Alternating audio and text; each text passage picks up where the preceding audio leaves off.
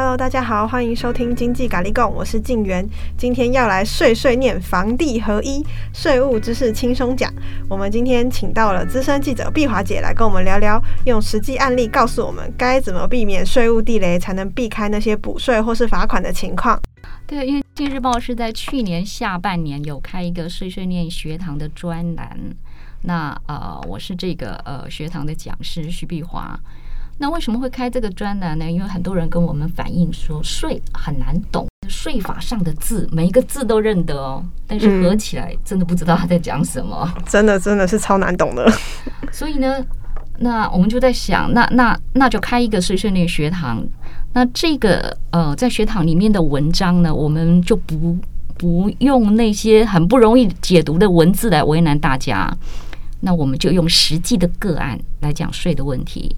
那我们就从别人的经验当中去学习，所以呢，碎碎念学堂呢，不能说教大家节税啊，但是至少可以呃避免去踩雷，哦，避免掉最大的税务风险。那呃，今天受静媛的邀请啊，他就说，哎，要我把这个碎碎念的学堂的个案呢讲给听众朋友听。对，所以所以要知道说国税局在做什么，他们怎么想，他们怎么查税，他们怎么认定。那你懂得这些东西的时候，你才可以规避掉最大的税务风险呢，就是避免说啊，我自己被补税啊，又被裁罚啊，那那那损失就很大。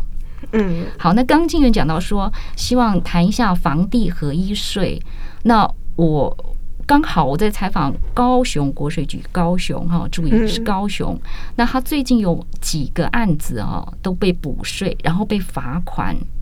那它是一个新的样态，那发生的都是在今年，就是今年他们去专门去查税的时候，有查到这样的个案。嗯，哦，所以呃，我就想说，那今天跟呃听众朋友分享，那这个是一个什么样的新样态呢？哦，如果你要卖房子，或者是你刚刚把房子卖掉，准备要申报房地合一税，如果你有以下三个特点的话，请你特别关注我们今天的内容，因为它会跟你的荷包有关系。那呃，这些被补税罚款的案子呢，目前目前集中发生在高雄，哦，都是高雄国税局的案子，哦，这是第一个特点。第二个特点呢，它都发生在新建案，也就是说呢，你是从建商手中去买下的，哦，不管你是买预售屋也好啦，买建商的余屋也好，余屋就是已经盖好的嘛，嗯，但都是从建商买的，也就是说你是第一手，我们讲初级市场啊，第一手买下来的，嗯，那如果你买的是二手屋，哦，那就没没有也也没有这个问题，哈、哦。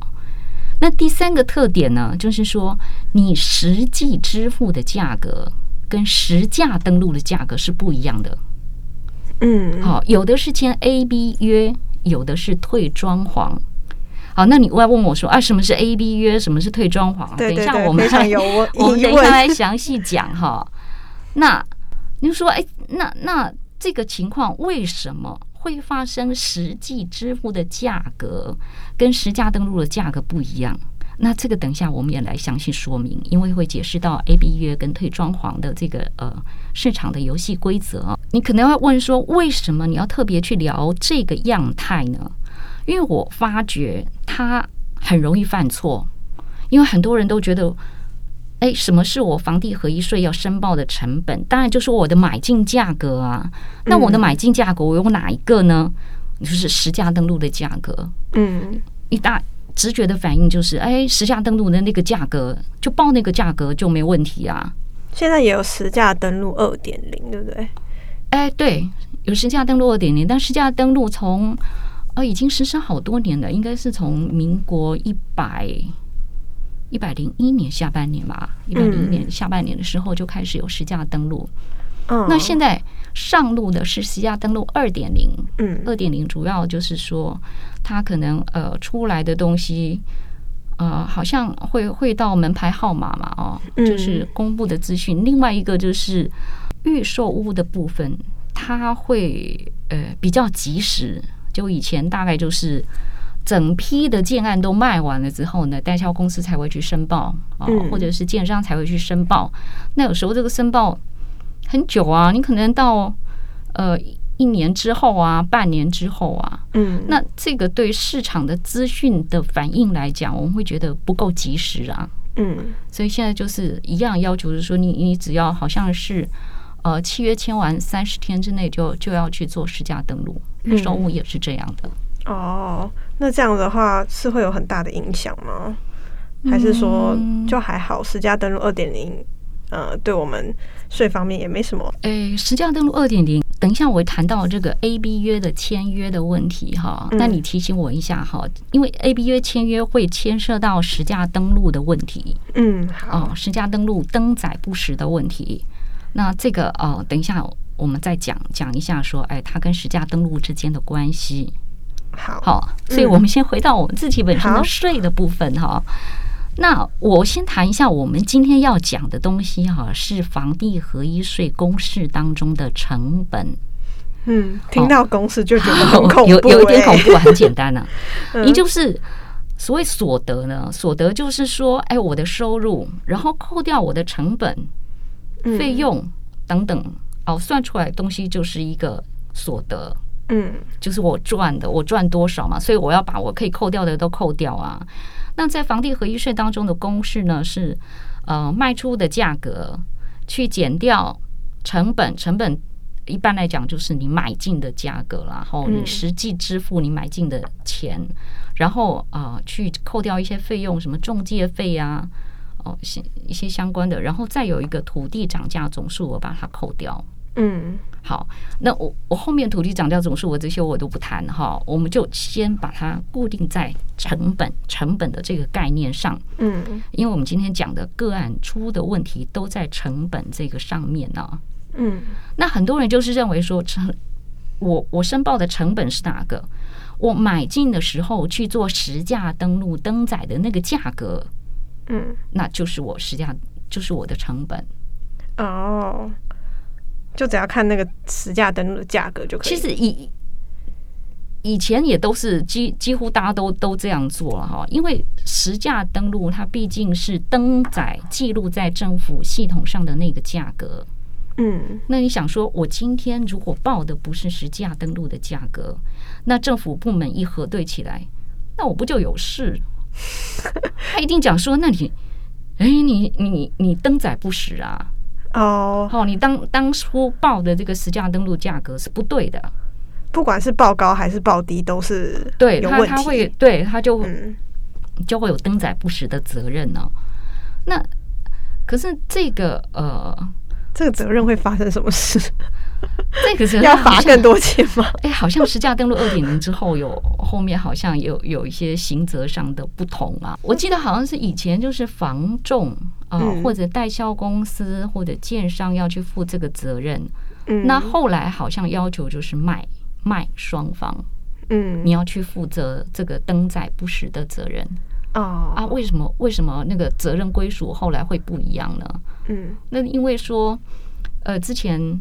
土地代书就抱怨呢、啊，买卖是你们之间的事情，价格也是你们买卖双方报给我的，我只是帮你们去做一个记录而已，嗯、去申报而已。嗯，我又不知道你们之间到底买卖价格多少，为什么会是我要去负责查核这个责任？所以土地代书不干了。哦，他就说那个是你们买卖双方的事情。这的确好像也是啦，所以。现在就是说，哎，可以啊，土地代书还是可以去帮你把这个嗯嗯价格去做申报，但是假设有登载不实。那个就是买卖双方的事情，跟土地代书没有关系。哦，那个就这这个要注意一下，免得处罚太恐怖了。那因为房呃实价登录二点零，这个是属于内政部所管的哈。嗯。那哎，我们今天讲的是税，是属于财政部所管的国税局这这一部分。嗯，我们不小心又离题了。呃，所以我刚刚讲到说，哎呦，大家都想说，那我反正拿政府的那个那个价格拿来报就对了。那这个是我们一般普通人的想法，国税局他不是这样想的。嗯，因为嗯，这个这个还牵涉到一个故事哈，就当初在开征房地合一税的时候，立法院有特别要求财政部，啊，好像还还写在法条里面，他说财政部不可以拿实价登录作为财查税跟科税的依据。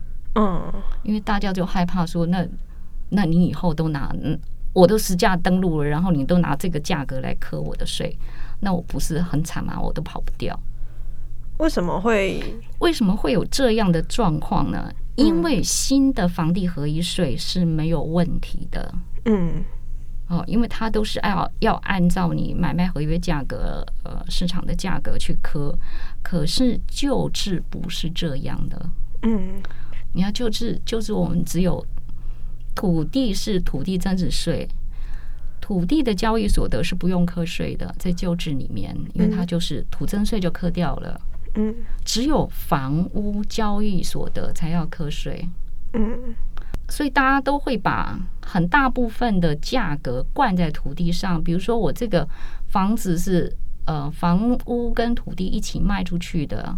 那这个卖的价格假设是一千万好了，嗯，我可能土地占七成，我就把七成的钱拨到土地那边去，因为土地交易所的免税嘛，嗯，那只有三，比如说三百万，三成的部分就留在房屋，嗯，哦，这是我卖房屋卖出去的价格，嗯，所以他们有时候拆账的时候会，诶，会很偏心啦，土地拆的比较多，然后房屋拆的比较少。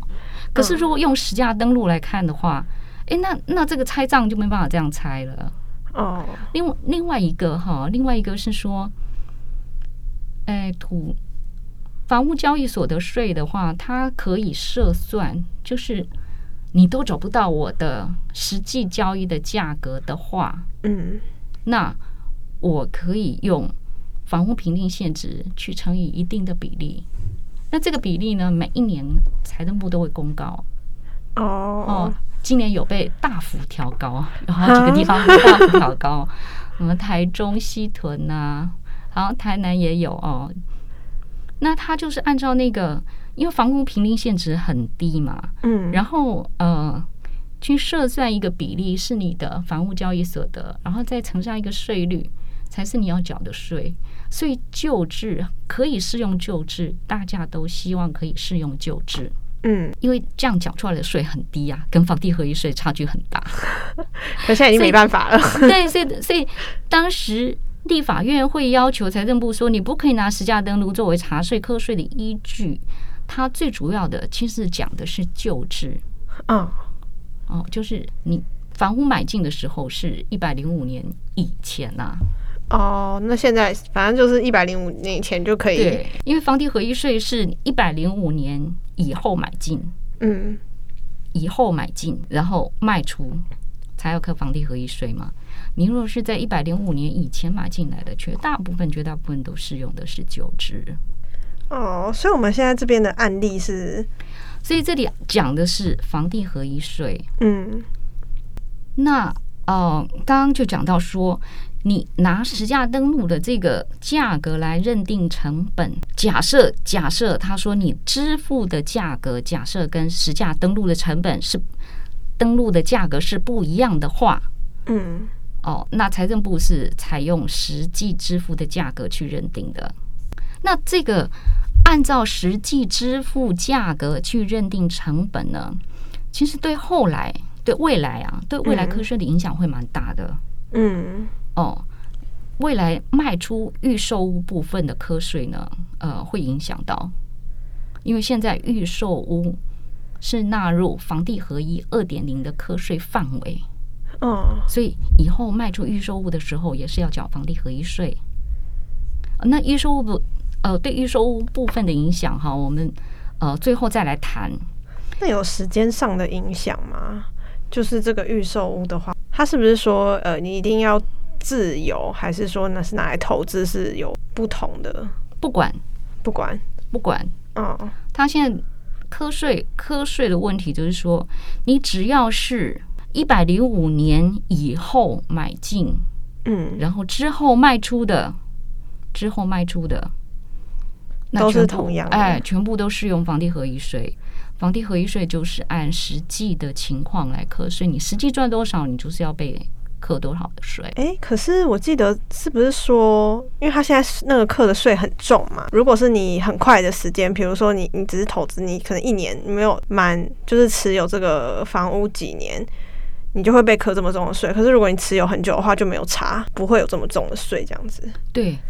所以，我们今天会谈到了这个签 A B 约跟退装潢的这个这个手法哈，嗯，然后他们这很多很多东西都是呃投资客，嗯，那投资客在以前的话，他大概就是说一定会持有到满两年之后才去卖啊，嗯，因为它的税率会降到百分之二十，嗯，哦，两年以内三十五，一年以内四十五嘛，嗯，可是。现在新的房地合一二点零以后，那不一样的是五年五年内的话，两年以内是四十五，五年以内是三十五，所以你要适用到百分之二十的税率呢，你就是要要要要要等等等等等等等到五年以后，就只有五年以后，所以他们才在讲说，哎，这个闭锁期呢会超长。真的会很长，那资金就就只是扣在那了。对对对对对，嗯，对。所以我们刚刚讲到说哈，我们会谈这个课税，嗯，今天会特别讲讲这个呃发生在高雄的案例呢。其实主要是因为说他这个犯的错会受罚，所以你的损失会很大。嗯，这怎么讲？因为有些案子，纳税人说我有花这个钱，国税局说，哎，那你把这个发票跟收据拿出来，你拿了我就认。可是纳纳税人很多时候是拿不出来，因为那时候要么就是说，哎，厂商没给啊，不然就是哎，我单据丢了。嗯，但不管怎样，你你拿不出来，最终国税局不认嘛。嗯，这个案子他就是赔了多少钱？是很大很可怕的案子的问题，就是说。呃，如果国税局不认的话，你踢掉就算了。嗯，那剔除就没有罚款的问题。可是我们今天要讲的这个案样态呢，嗯，它会被视为漏报，要罚钱。所以你一开始申报进去报错了，你就会要被罚，它没有转还的空间。嗯，所以对纳税人来说，你在一开始申报的时候，你就要抉择，你就不要弄错。嗯，好，你要去判断说。到底我这个案子会不会被查到？会不会被可？会不会被调整？会不会被查到这个？对，一调整一调整，我就要被罚。那你你倒不如哈，一开始申报的时候就把它报对。所以他的情况是他不知道，还是说他知道啊？他不知道，然后结果被调整了，是这样？应该讲说过去。很普遍的现象，大家都是按实价登录的价格去申报，就是买进的成本。嗯，可是，哎，今年开始发生国高雄国税局去做了调整以后，哦，那很多时候的这个认定呢就会不一样，就是大家会根据呃，会会去讨论说，哎，高雄国税局这样认定 OK 吗？嗯，好，OK，那那整个呃，因为市场游戏规则几乎都一样嘛，嗯，所以嗯，就是呃，各个国税局都会跟进，嗯，那他因为查税的手法，大家也会交换经验，认定的标准也会交换经验，最后大家都会一样这么做，嗯，好，所以就就等于是说，我们今天讲的虽然是高雄的案例，但是最后呢。都有 可能发生在你我身上，哎，全台都变成一样的认定。嗯，好，那好啦，讲讲了这么久，哎，我要先跟大家讲说，那你告诉我到底是发生了什么事情？好，那我用个案来说哈，我们先讲一个呃 A B 约的个案，A B 约 A 约跟 B 约，意思就是说这个呃买家呢签了两个约。好，那我我我谈的这个实际的个案呢，这个纳税人是在一百零五年的时候，民国一百零五年，在高雄市的仁武区，他买的是预售屋。嗯，哦，那所谓签 A B 约呢，是跟建商签一个约，跟代销公司也签了一个约。嗯，跟建商签的买卖契约的价格是一千三百四十五万。嗯，跟代销公司签的买卖契约的价格是一千六百五十万。啊，我们刚刚讲的说，实价登录以前是代销公司去登录的嘛，哈，嗯，所以实价登录的价格呢是一千六百五十万。那代销公司的合约跟建商的合约两个的价格就差了三百零五万。那为什么会签 A B 约呢？呃，高雄国税局的了解哈，他是说签了 A B 约是纳税人希望说他可以拿到比较高额的贷款。哦，因为我买房子一般来讲自备款有三成嘛。嗯，那你用 A B 约的手法，你可以不用自备款就可以买房子了。哦哦，你他就是以这个案子来讲，他就拿了一千六百五十万的这个合约去跟银行办贷款。嗯，好，那一般来讲，以前呃银行可以给给到八成嘛，甚至高一点给到九成。嗯嗯，现现在当然成数会比较低一点了啊。那银行给到八成，他就可以拿到一千三百二十万。嗯，那我们刚刚讲到说，他跟建商签的合约是一千三百四十五万。嗯，好，一三四五一三二零，那中间就有差二十五万。嗯，所以纳税人只要自备二十五万。那其他的钱他都可以用银行贷款来支付价款，嗯，所以换句话说，假设你担心说，哎，房不动产以后还会越来越涨啊，我今年买不到，我明年要买更贵，那我急着把它买下来，市场上就出现有有人用 A B 约的手法去帮这些人，就是免自备款。嗯，就免自备款，他就可以去买房子。呃，我们讲到房地合一税，是你有赚钱呢才要去缴这个税。嗯，所以他的这个税的问题是出现在纳税人把这个房子卖了之后才有的。以高雄我刚刚讲高雄荣武的这个案子啊，他是在房子盖好两年后，嗯，才把它卖掉了。嗯，那我刚刚刚有讲到那个房地合一。一点零，因为这是发生在一点零的事情。嗯、那他这样一点零，然后房地合一二点零还要再来再来一次？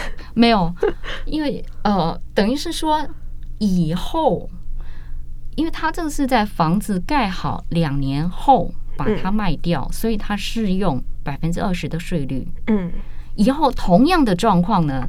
要在房子盖好两年后卖掉呢，能，适用的税率是三十五，一个是二十，一个是三十五，所以未来适用的税率会更高。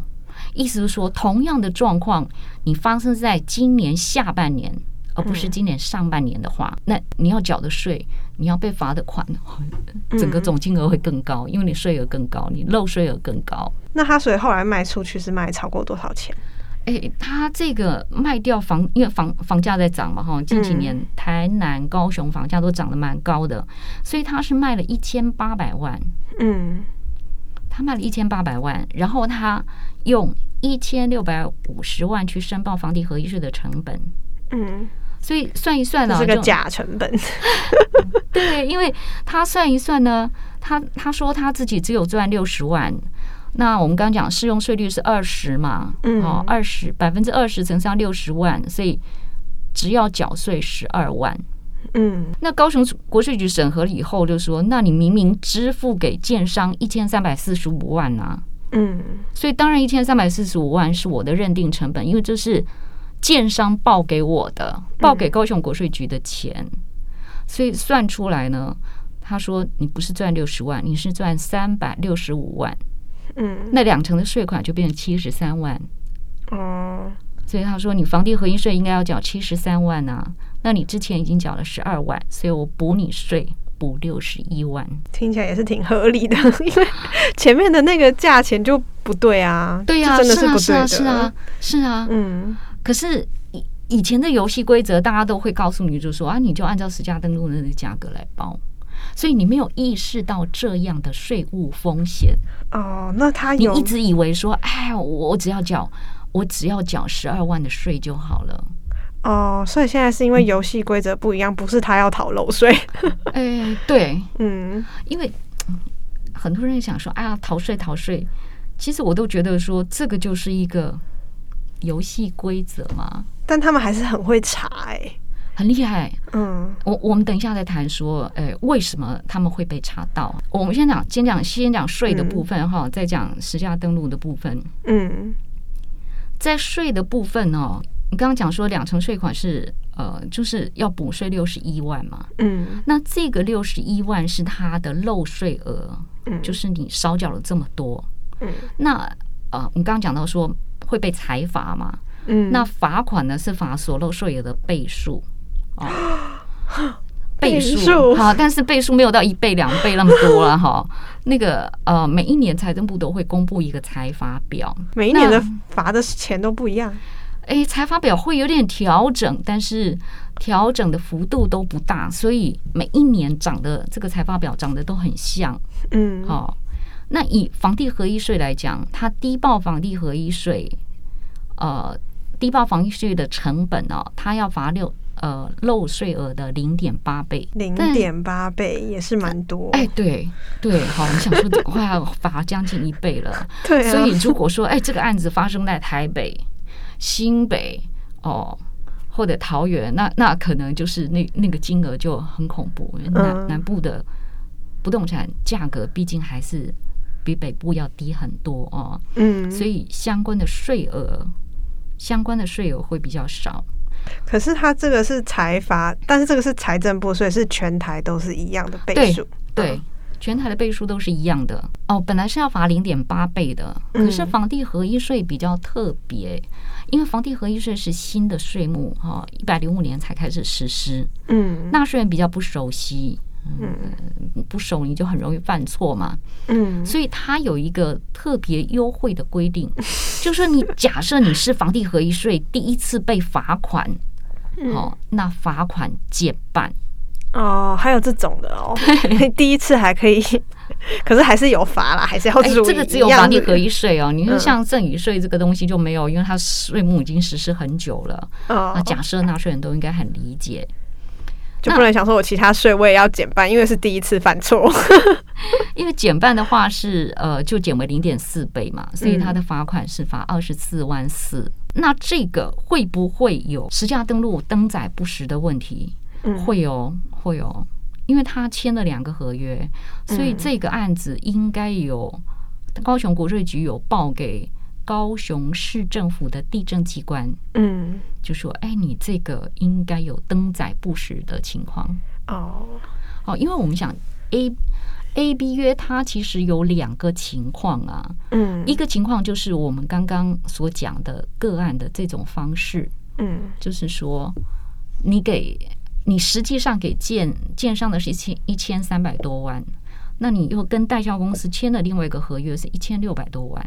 嗯，好，你实际支付的钱跟你签呃签的这个 B 约跟代销公司签的合约是两个不同的价格。嗯，但是有一种市场游戏规则是这样的哦，当你房价在跌的时候，那有些建商因为之之前的价格定的比较高嘛，哦，那建商就会跟代销跟房仲讲，或者跟他的代销公司说，好。我实拿一千三百多万，嗯，你如果价格可以卖到比这个一千三百好，假设一千三百万好了，你价格可以卖到比一千三百万高一点，高的话，哎，这个高的部分都是你赚的，嗯，好，假假设他卖出去，今天要卖到一千七百万，那我只要把一千三百万给建设公司，中间这四百万的差价是进到我自己的口袋，我不用给建商。但是买家呢？买家是支付多少？他是付了一千七百万。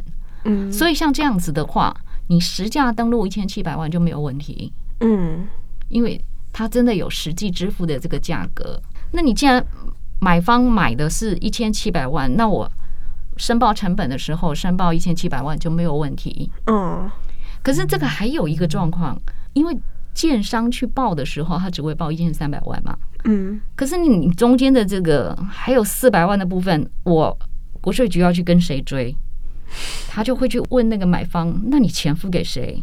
哦，真的有付，好，那他就会去追到房仲，哦，就说那四百万你拿走了哈，请你申报个人综合所得税，任何角落都不放过。这个时候的税务问题呢，就会变成是防重。个人的所得税的问题，嗯，所以这个是 A B 约的事情啊。感谢大家的收听。如果有任何问题以及建议，或想跟我们聊聊，请不要客气，来信告知我们。喜欢我们的话，不要忘了到 Apple Podcast 帮我们评分五颗星。那我们下集再见喽，拜拜。